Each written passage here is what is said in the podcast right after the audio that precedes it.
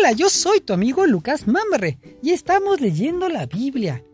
Como tú nos estás siguiendo, seguramente ya sabes que hoy vamos a leer Romanos capítulo 13.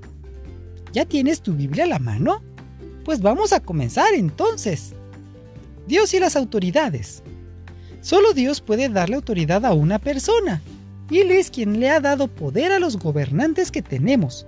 Por lo tanto, debemos obedecer a las autoridades del gobierno. Quien no obedece a los gobernantes se está oponiendo a lo que Dios ordena, y quien se oponga será castigado. Porque los que gobiernan no están para meterles miedo a los que se portan bien, sino a los que se portan mal. Si ustedes no quieren tenerle miedo a los gobernantes, hagan lo que es bueno, y los gobernantes hablarán bien de ustedes. Porque ellos están para servir a Dios y para beneficiarlos a ustedes. Pero si ustedes se portan mal, pónganse a temblar, porque la espada que ellos llevan no es de adorno. Ellos están para servir a Dios, pero también para castigar a los que hacen lo malo. Así que ustedes deben obedecer a los gobernantes, no solo para que no los castiguen, sino porque eso es lo correcto. Los gobernantes están al servicio de Dios y están cumpliendo un deber.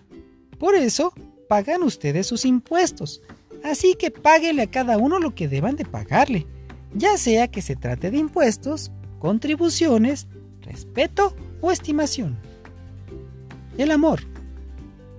No le deban a nadie nada la única deuda que deben tener es la de amarse unos a otros. El que ama a los demás ya ha cumplido con todo lo que la ley exige. En la ley hay mandatos como estos. No sean infieles en su matrimonio, no maten, no roben, no se dejen dominar por el deseo de tener lo que otros tienen.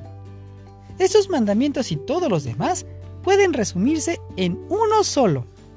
Cada uno debe amar a su prójimo como se ama a sí mismo. El amor no le causa daño a nadie. Cuando amamos a los demás, estamos cumpliendo toda la ley. El regreso de Cristo. Estamos viviendo tiempos muy importantes y ustedes han vivido como si estuvieran dormidos. Y es hora de que se despierten. Ya está muy cerca el día en que Dios nos salvará, mucho más cerca que cuando empezamos a creer en Jesús. Ya casi llega el momento. Así que dejemos de pecar, porque pecar es como vivir en la oscuridad. Hagamos el bien, que es como vivir en la luz.